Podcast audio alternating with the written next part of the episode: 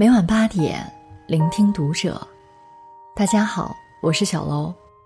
今天小楼要跟大家分享的文章，名字叫做《明星五十二岁父亲病逝，湖南状元背母亲遗照上清华，此生你和父母的缘分，只剩五十五天》。关注读者新媒体，一起成为更好的读者。昨天的热搜第一挂了很久，知名艺人黄子韬爸爸病逝，丧事一切从简，享年五十二岁。消息一出，许多网友都表示愕然：才五十二岁，和我爸爸差不多的年纪，怎么说走就走了？今年八月，黄子韬曾在微博抛出两张自己与僧人的合照。配上了祈祷的表情。照片里，他手持普贤行愿品经文，在信佛之人看来，诵读此经文可为在世父母祈祷福寿。当时很多人不明白他这是什么用意，再回首，原来一切都已来不及。记得二零一六年看《人物》对黄子韬父亲的采访时，特别惊讶，一位父亲竟可以为孩子。做到如此程度。黄子韬一岁的时候半夜发高烧，恰巧当时医院没医生值班，黄爸抱着他在门口苦等了两个小时。那时候他就发誓一定要学医，他花了五年时间考到了医师资格证。后来不管黄子韬生什么病，药都是他亲手开的。儿子想当明星。尽管他讨厌北京的天气、食物，还是停下前半生在青岛打拼的所有生意，去到北京给儿子打工。他的微博 ID 叫“子韬爸爸”，百分之九十五以上的都是支持黄子韬的内容，所有的话题也都围绕着儿子在转。因为不放心工作人员做事，一个中年男人自个儿摸索着饭圈文化，去成立粉丝会，给儿子当保镖。熬夜了解时尚圈儿，给儿子写伦敦时装周的宣传文案，做新媒体，处理舆论。所有网友这样评价黄爸：他牺牲自己的一切，为儿子的梦想保驾护航。他是我见过最有魄力的父亲，他给了涛世间最深沉隽永的父爱。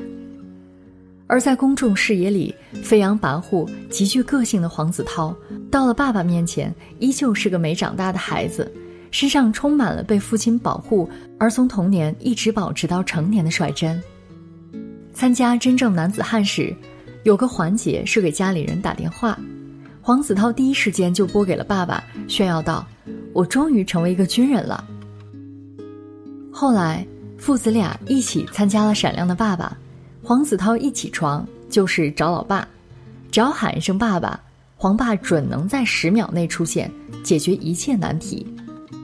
黄子韬父亲曾笑称自己的儿子太粘人，他从出道到韩国到现在，天天“爸爸，我干嘛干嘛”，任何一个事情他都会跟我说的。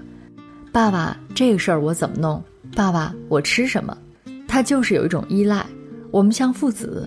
又像老师，又像兄弟。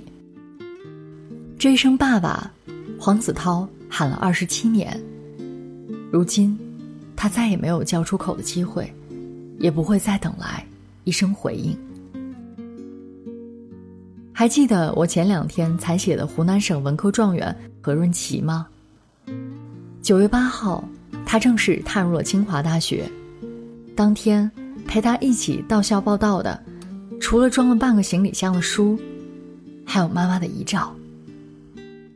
生于农村、长于山野的何润琪，高一时母亲意外去世。事发那天，何润琪的表姐和表哥到学校接她回家，路上二人异常的沉默，让她惴惴不安。等走到家门口，发现家里开始办丧事儿了。何润琪才从邻居口中得知，是自己的妈妈过世了。我当时一下子瘫倒在地上，大脑一片空白，一直在哭，内心有种无法形容的痛苦。死亡就这样猝不及防的降临，带走了心怀不舍的亡魂，收割了生者余下半生里眼底的星芒。遭遇丧母之痛的何润琪抑郁过，萎靡不振过，最后是妈妈在弥留之际写给他的信，重新点燃了他的希望，要刻苦读书。如今，考上理想的大学。这个男孩终于实现了许给妈妈的承诺。以前妈妈在时，我遇到什么事，妈妈总会第一时间赶到学校帮我解决。我梦想着我上大学了，要带妈妈一起到大学看看。现在我上大学了，妈妈却看不到，所以我把妈妈的照片儿王菲在《红豆》里唱。相聚离开，都有时候，没有什么会永垂不朽。年轻时以为他唱的只是爱情，如今才懂得，这是人生常态。所有的来日方长里，其实都暗藏着后会无期。四年前的一个清明，听挚友提起他的母亲，母亲因为癌症过世，终年。五十六岁。一些深夜里，他曾一遍又一遍尝试着去拨打母亲的手机，希望母亲能够听见，然后在梦里遇到他。他拒绝接近母亲曾经治疗过的医院，不忍再想起他在那里经受过怎样的痛苦的治疗。他对广场舞避之不及，因为他还没看到过母亲白发的样子。他发疯似的在网上寻找各种追悼会的视频，看着看着，就会潸然泪下。他结婚时，在婚礼最前面的位置，特意找了一把椅子，放上了一束鲜花。没有人注意到这个细节，但朋友说，母亲知道，并且他一定来了，为他的儿子祝福。世界上少了一个人，而身处风暴中心的人，却失去了整个世界。死亡有一万道门，人们各自以自己的方式退去，可一个人走了，就是真的消失了，抹干净在世上的所有痕迹。这比死亡更加残忍。有个读者曾在文章下留言。二十二年前，他十六岁，父亲意外过世。那天下雨，之后的二十二年，每当下雨，总是怀念。心也许没那么痛了，但每个下雨天，他都不会打伞。即使是开车，也要停好车以后，去雨下站一会儿。不知道你是否和我一样？过了三十岁以后，经常能听见死亡一步步靠近的脚步声。当你以为日子会一天一天的重复，昨天、今天和明天都不会有什么不同，但有那么一次，时间开了玩笑，有些人就从此消失不见。你以为父母永远都不会老，可不知道什么时候，餐桌上。就少了一个吃饭的人。看过一个日本的公益短片，第一幕，男人从会议室里走出，接起电话，时间开始跳动。十秒之后，电话挂断，时间戛然而止。第二幕，男人在电梯里接起电话，时间继续往前走。十五秒过后，电话挂断，时间。再次停止。第三幕，男人在饭馆收到了母亲发来的短信，从阅读到回复的过程用了九秒。第四幕，男人的父母从老家来到他生活的城市，匆匆一别的见面，只有一分三十几秒，两分零九秒，这是三个月来他与父母。总共谈话的时间，如果按这么算，以后二十年他们花在一起的时间只有三小时。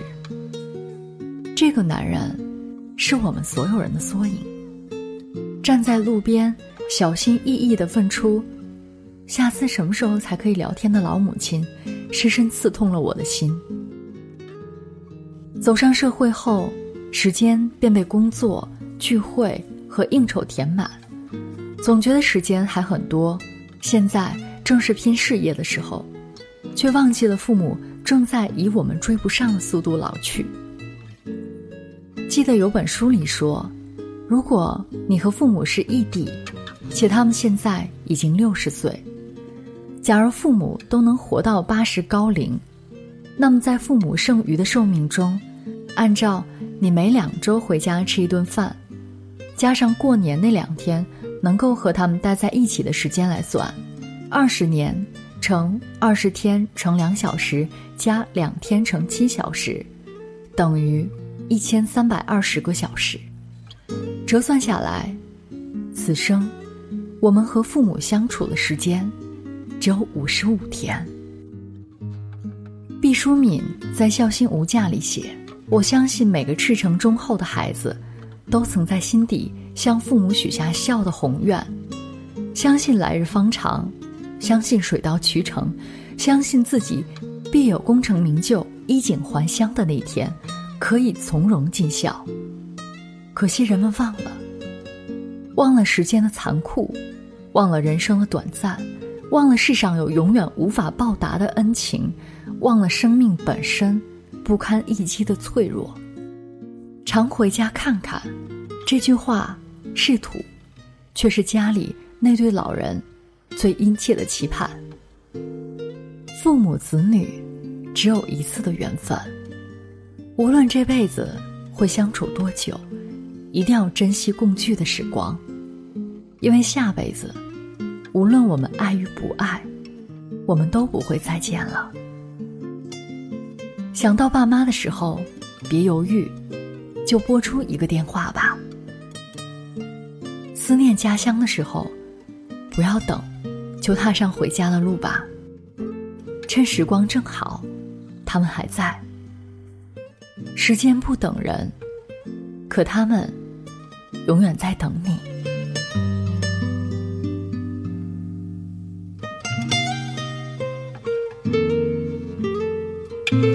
本期节目到这里就要结束了，感谢大家的收听，我们下期再会。